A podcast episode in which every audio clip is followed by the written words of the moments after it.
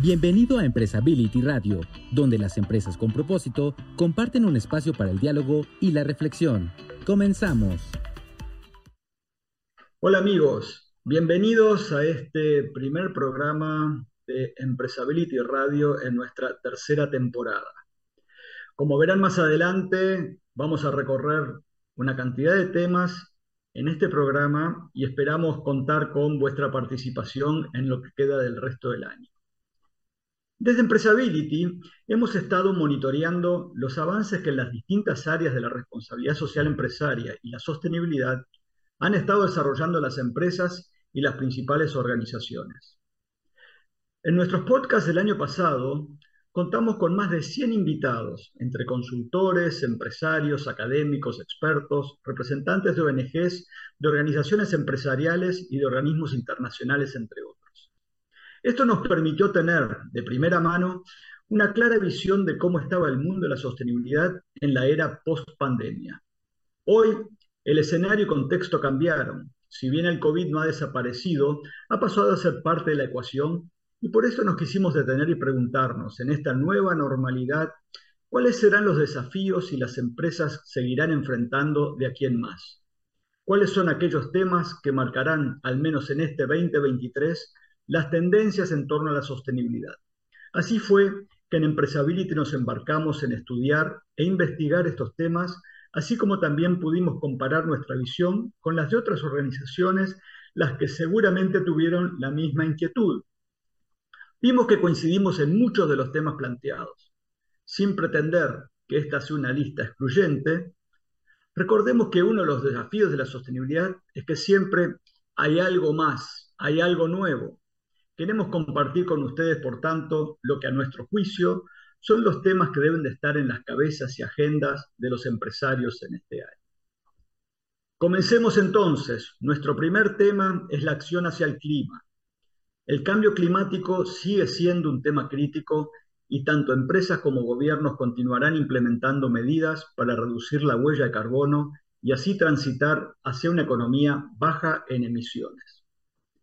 Seguimos con economía circular, un concepto que apunta a mantener en uso los recursos por el mayor tiempo posible, ganando espacio al tiempo que las empresas, con una mayor presión por parte de los consumidores, promoverán un consumo responsable a través de la implementación de modelos de producción más sostenibles. Un tema no menor y que hemos seleccionado y puesto en tercer lugar son las cadenas de valor sostenibles las empresas aumentarán su foco en alcanzar la sostenibilidad en sus cadenas de valor.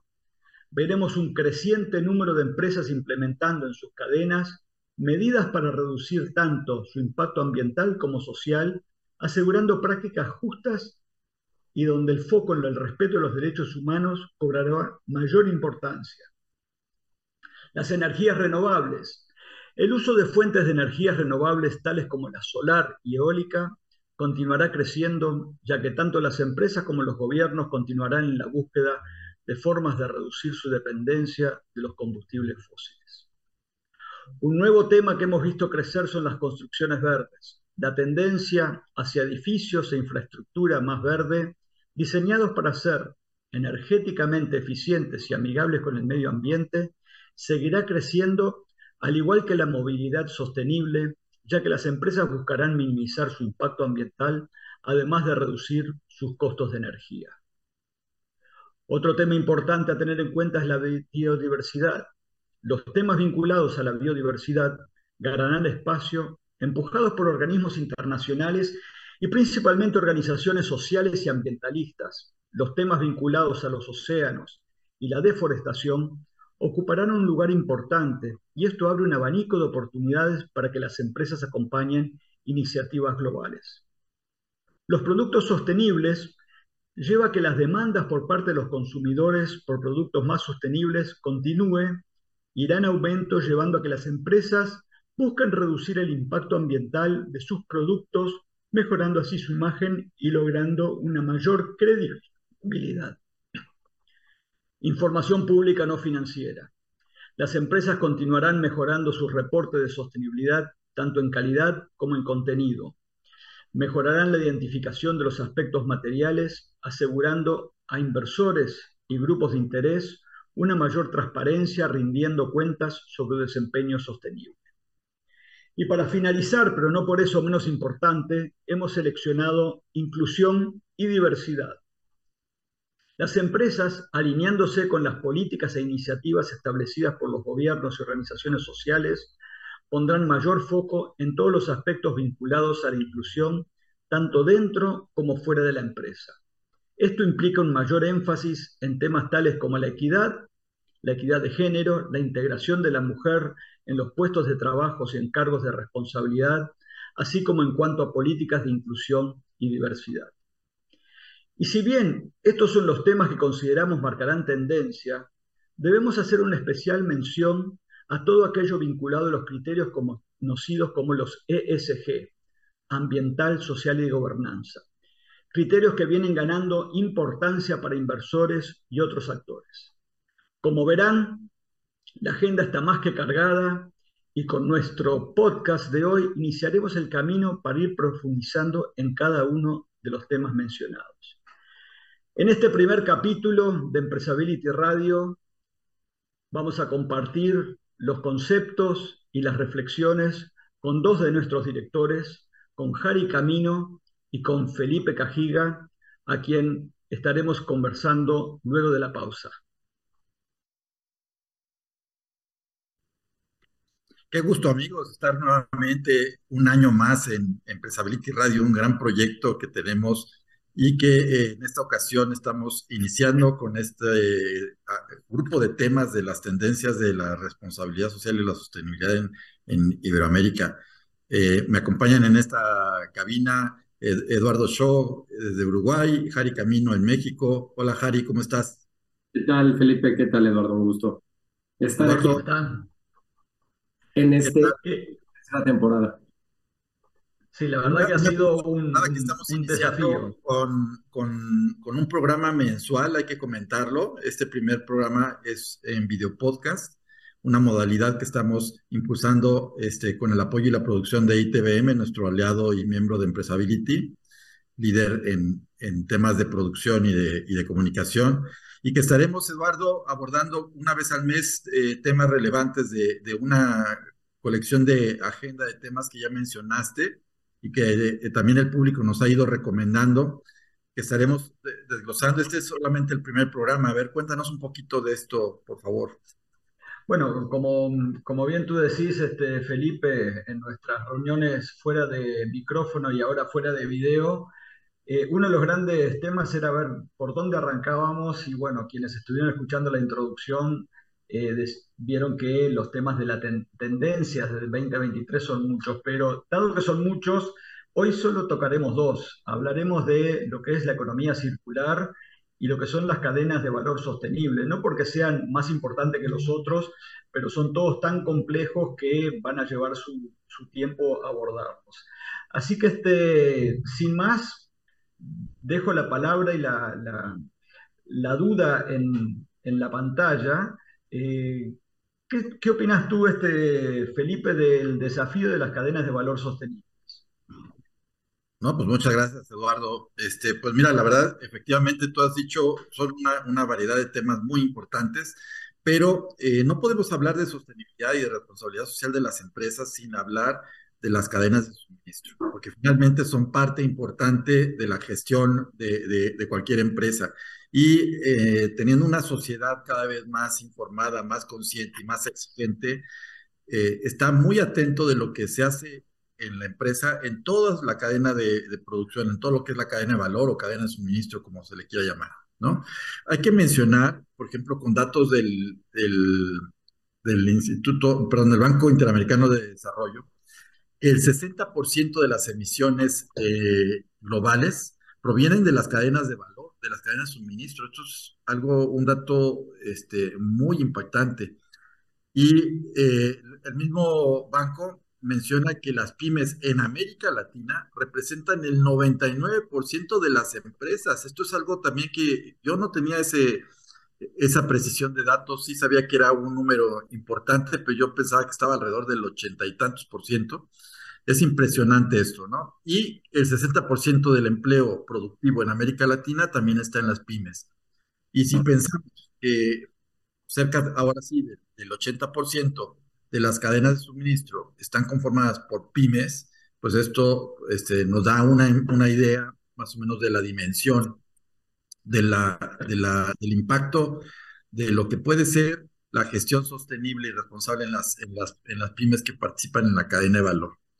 Entonces, es fundamental que las empresas involucren a sus proveedores en, sus estrategias de acciones de sostenibilidad eh, ya mencionabas también tú, con aspectos no solamente de producción y de comercialización, sino del uso de los recursos, en, tema también de, empaquetado y traslado de los, de los productos, en temas de derechos humanos muy importantes. En, este, ya lo vimos hace muchísimos años con el caso de Nike o Nike, como le queramos decir, el impacto que tuvo el, el hecho de que este, se usara mano de obra infantil en, en algunas eh, talleres de manufactura en, en, Medio Oriente, que prácticamente le, pegaron muy fuerte a la reputación de, Nike y que después logró transformar en, en, ser una de las empresas que, tenga, que tiene una de las políticas y estrategias de mayor cuidado y de protección de los derechos humanos en la cadena de suministro.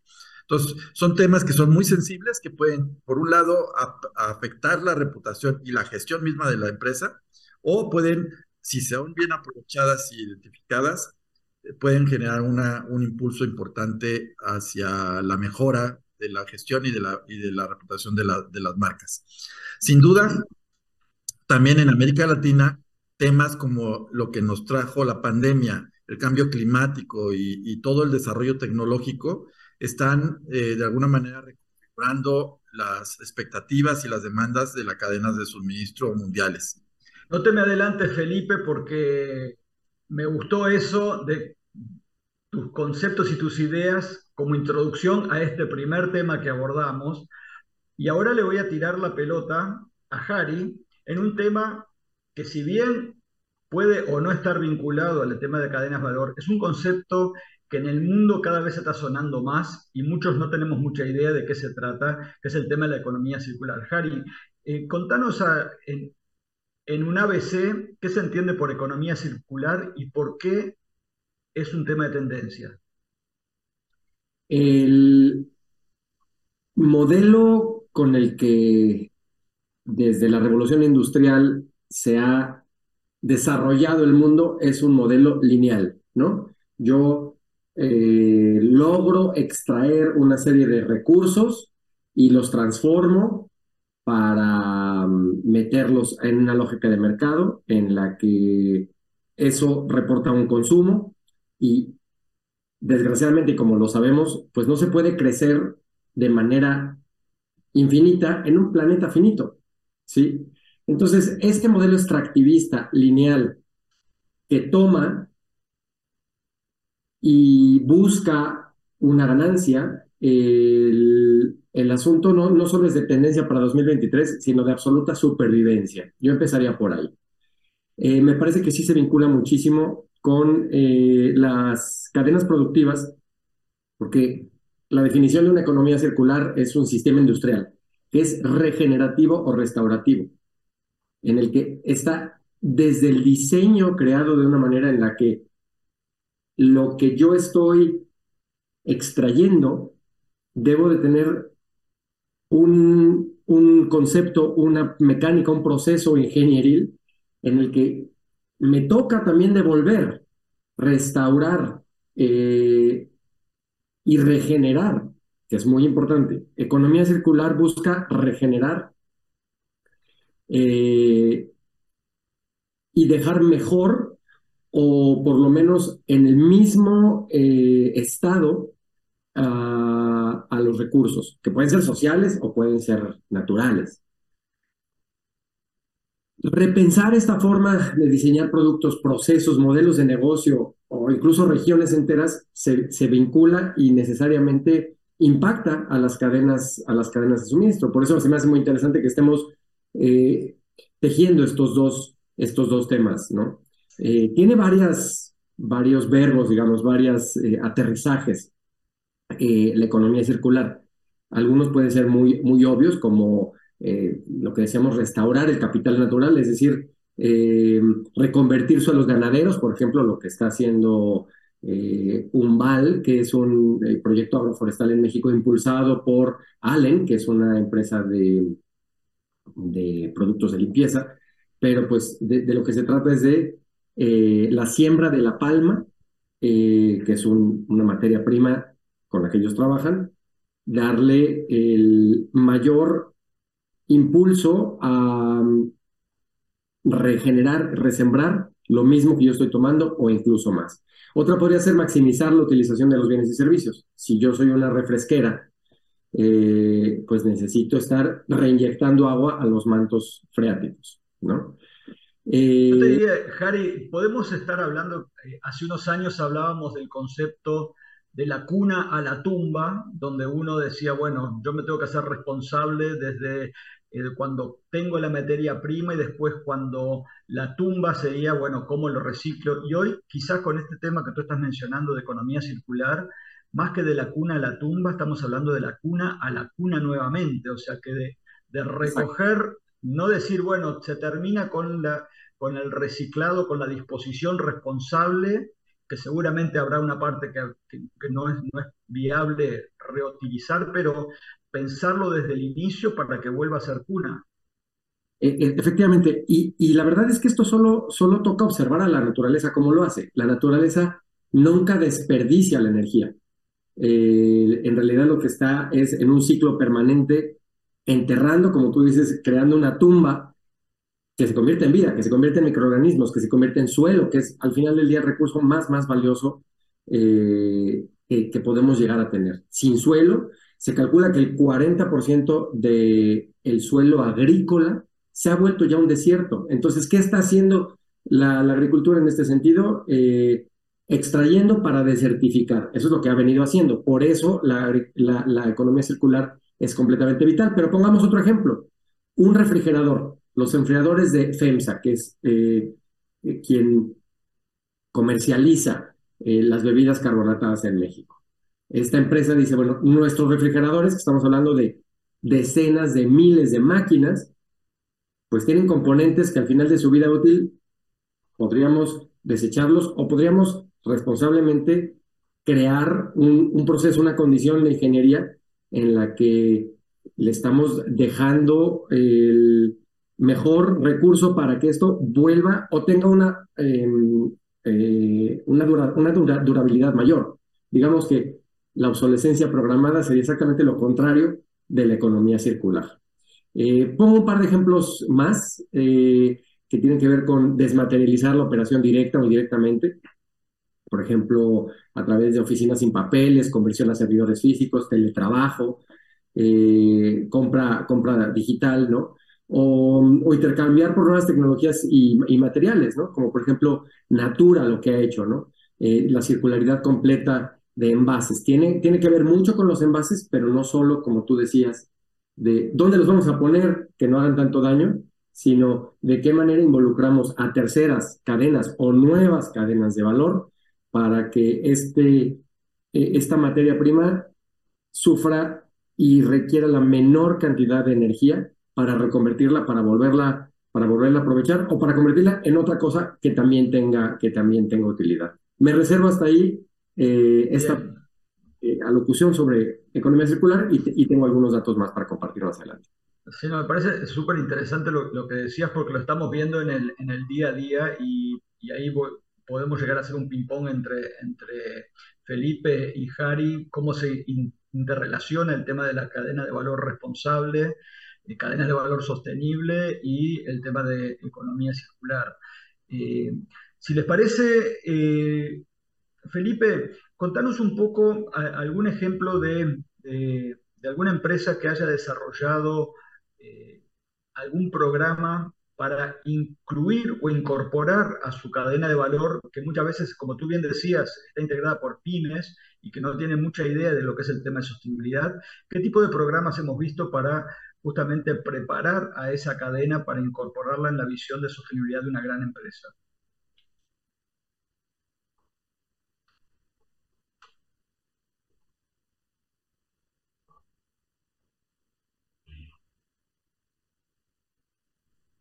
Sí, por supuesto, Eduardo, gracias. Mira, este, afortunadamente en América Latina tenemos muchos, muchos casos de, empresas que están ya eh, sensibilizándose de la importancia de incorporar a sus cadenas de suministro en, estrategias y en sus prácticas de, sostenibilidad, pero haciéndolo de una manera eh, muy importante porque no es solamente el establecer políticas o criterios para, para la contratación de proveedores, sino también que están haciendo acciones para poderlos apoyar, formar e incluso involucrar dentro de las estrategias que ellos mismos ya como empresa están haciendo. Creo que eso es algo muy valioso, porque eh, a nivel mundial de repente vemos, eh, bueno, si quieres ser proveedor de tal empresa, pues tienes que cumplir con esos criterios, son rígidos y queda como todo en, manos y en, el, la responsabilidad del proveedor el cumplir con esos criterios.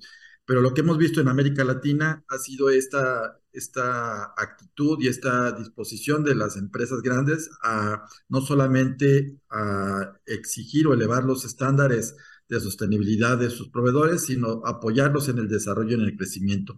Y ahí tengo yo dos casos, uno este, de Susano, que es una empresa líder en América Latina, este, una empresa brasileña en el, en el terreno del papel, de la producción este, de papel y cartón, que tiene diversos programas donde involucra incluso una vez al año en, en, sesiones, digamos, de lluvia de ideas en, a los proveedores para desarrollar las estrategias de innovación y de mejora de sus prácticas sostenibles para el año.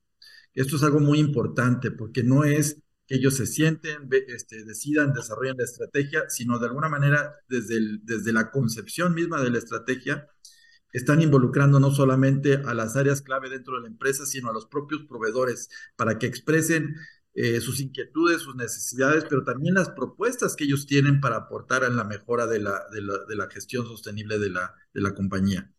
En el caso de México tenemos otro caso muy diferente, que es un grupo restaurantero, grupo restaurantero gigante, que, eh, este, que es una, una empresa eh, muy, muy reconocida en, en México, que está involucrando a sus proveedores locales de, este, con prácticas sostenibles, pero los involucra brindándoles capacitación, no solamente identificándolos, sino dándoles capacitación, mejorando las condiciones de pago, o sea, reduciendo los plazos también de, de pago a los proveedores, incluso gestionando o apoyándolos con, con financiamiento esto es algo también como muy, muy importante.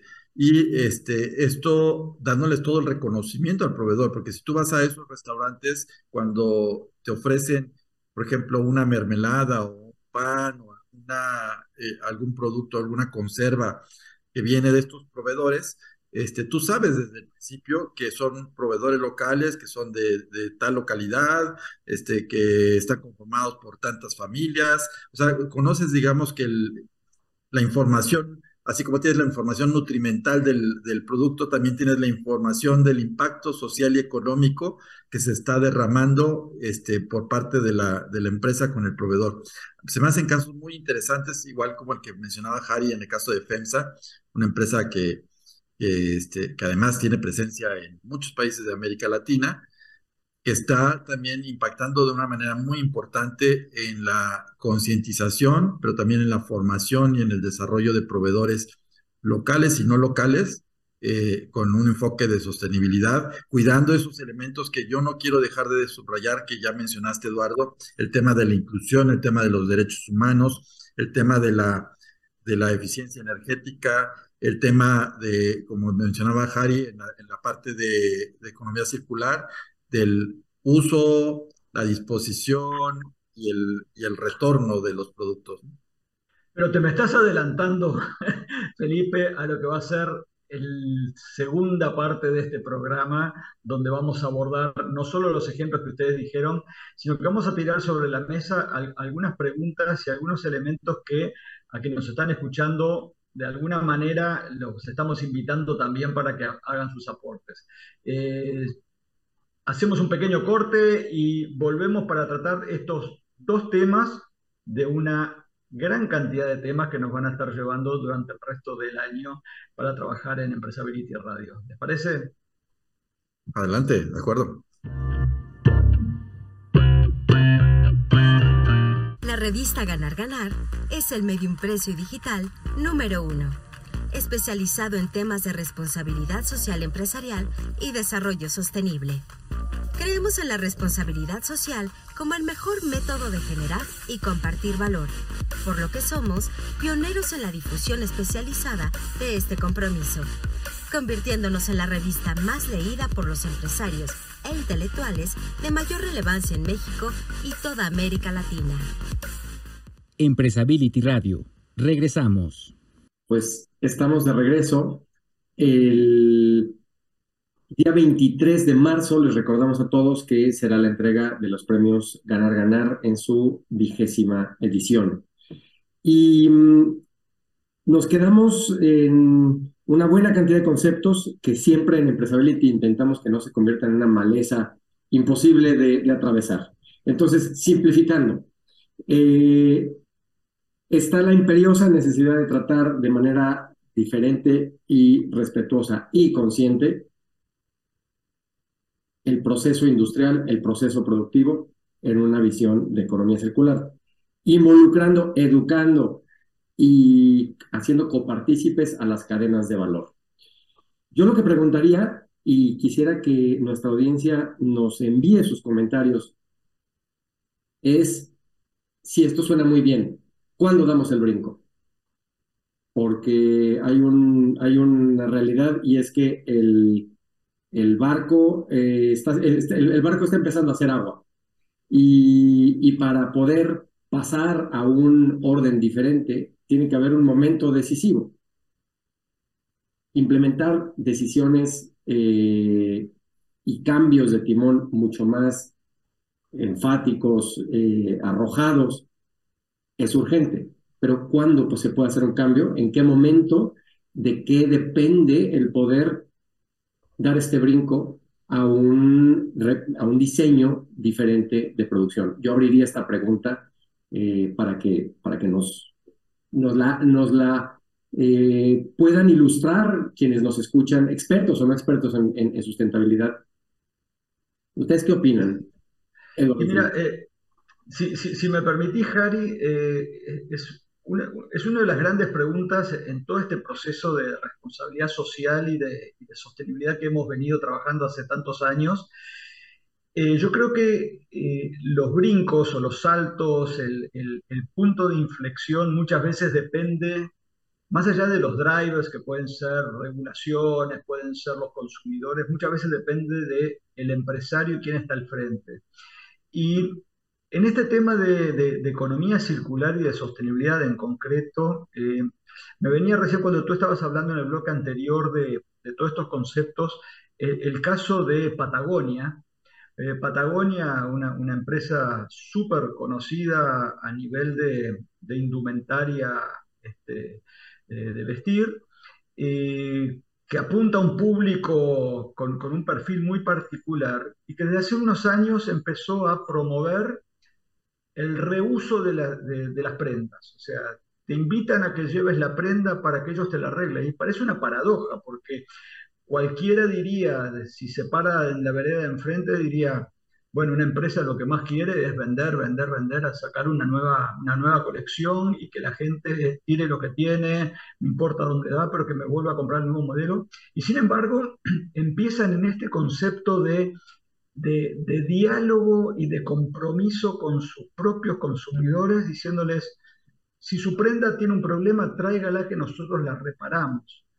Entonces hay un, hay un volver a lo que era la reparación y el reuso, y eso que tú mencionabas justamente de la obsolescencia programada, que, es un tema que está en discusión y muy criticado a muchísimas empresas, eh, que viene de la mano de eso, ¿no? O sea, viene de la mano de la cabeza de un empresario o de un grupo de empresarios que dicen, bueno, no está mal hacer negocios, ser rentable, pero con otros conceptos. Y me parece que el caso de Patagonia, como también está el de IKEA y, otras grandes este, cadenas eh, que son líderes en estos temas, están dando el, el primer paso, ese primer brinco que tú mencionabas, y están siendo ejemplo para, muchísimos en esa paradoja de ser sostenible eh, con otros conceptos.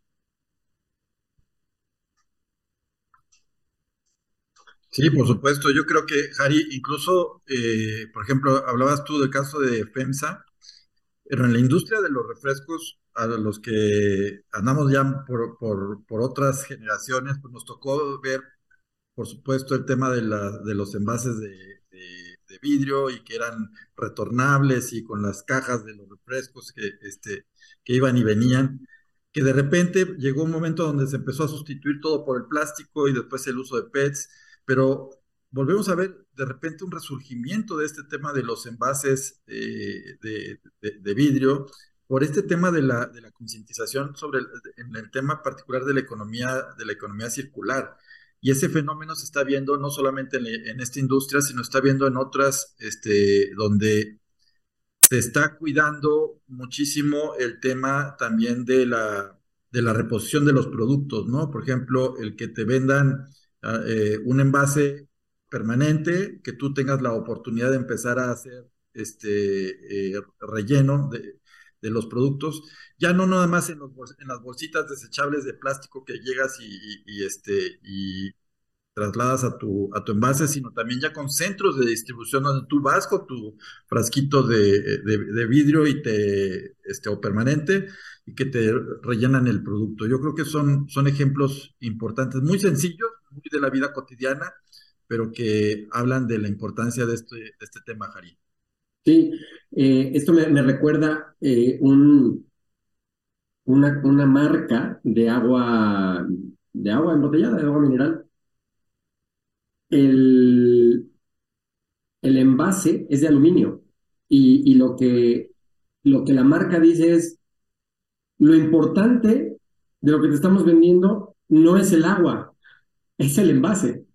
Eh, con ese enfoque eh, se, le da, se le da justicia a un líder o a un liderazgo, como Eduardo decía, eh, y me parece que a nivel de marketing es, es, genial el concepto porque, porque decía, es que lo que importa es, es lo que tienes en la mano. lo que te vas a tomar, cualquiera te lo da, pero nosotros estamos conscientes de esto, creamos envases de aluminio que son 100% reciclables y como modelo me ha, gustado. Eh, ahora, el cuándo eh, también depende de, las normas y de los gobiernos. Eh, yo eso es para quizás para otro programa o para invitar, o, si alguno de nuestros radioescuchas quiere acercarse con nosotros y presentar un, candidato o se quiere o se quiere o, cree que nos puede aportar, díganos a nivel de, regulación eh, dónde estamos y qué tantos dientes tiene eh, los gobiernos municipales, eh, federales, ¿no? Para acelerar esto, porque la gran pregunta es el cuándo. Estamos a siete años del 2030 y si tenemos suerte, llegaremos al 2030 en buenas condiciones de decir, ¿cómo vamos con los ODS? Pero si no, eh, me, parece que nos puede atropellar el tren un poco antes. Yo ahí quisiera dejar. Sí, sí, sí, sí, sí perfectamente. Este, y, sin duda, eh, este tema que, estamos, estamos conversando, que nos fuimos un poco hacia el tema de, economía circular y de alguna manera también tocamos el tema de las cadenas de valor sostenibles. Eh, es importante porque de los temas que mencionamos a comienzos del programa, que eran las tendencias, en realidad todos están de alguna forma interrelacionados, porque hablamos de los informes que seguramente eh, con, reportes de sostenibilidad que tocaremos en otro programa, pero también, por ejemplo, eh, el modelo GRI, que es, bueno, es uno de los más populares o los más reconocidos a nivel internacional para reportes de sostenibilidad, tiene capítulos específicos sobre eh, la cadena de valor. Entonces, ¿cuál es el impacto que tiene la cadena de valor en la propia empresa? Entonces, eh, no hay temas estancos, no hay temas aislados, podrán tomar alguno más importancia de acuerdo al sector, el tamaño, la industria o en, el contexto en el cual estemos, pero de alguna manera siempre están, siempre están vinculados. Por ejemplo, veíamos hace, hace poco en los principales eh, reportes de sostenibilidad que estamos, que estamos revisando y mirando, eh, sobre cuáles son los cuestionarios en, términos de impacto ambiental y social de un, de una cadena de valor, de un proveedor.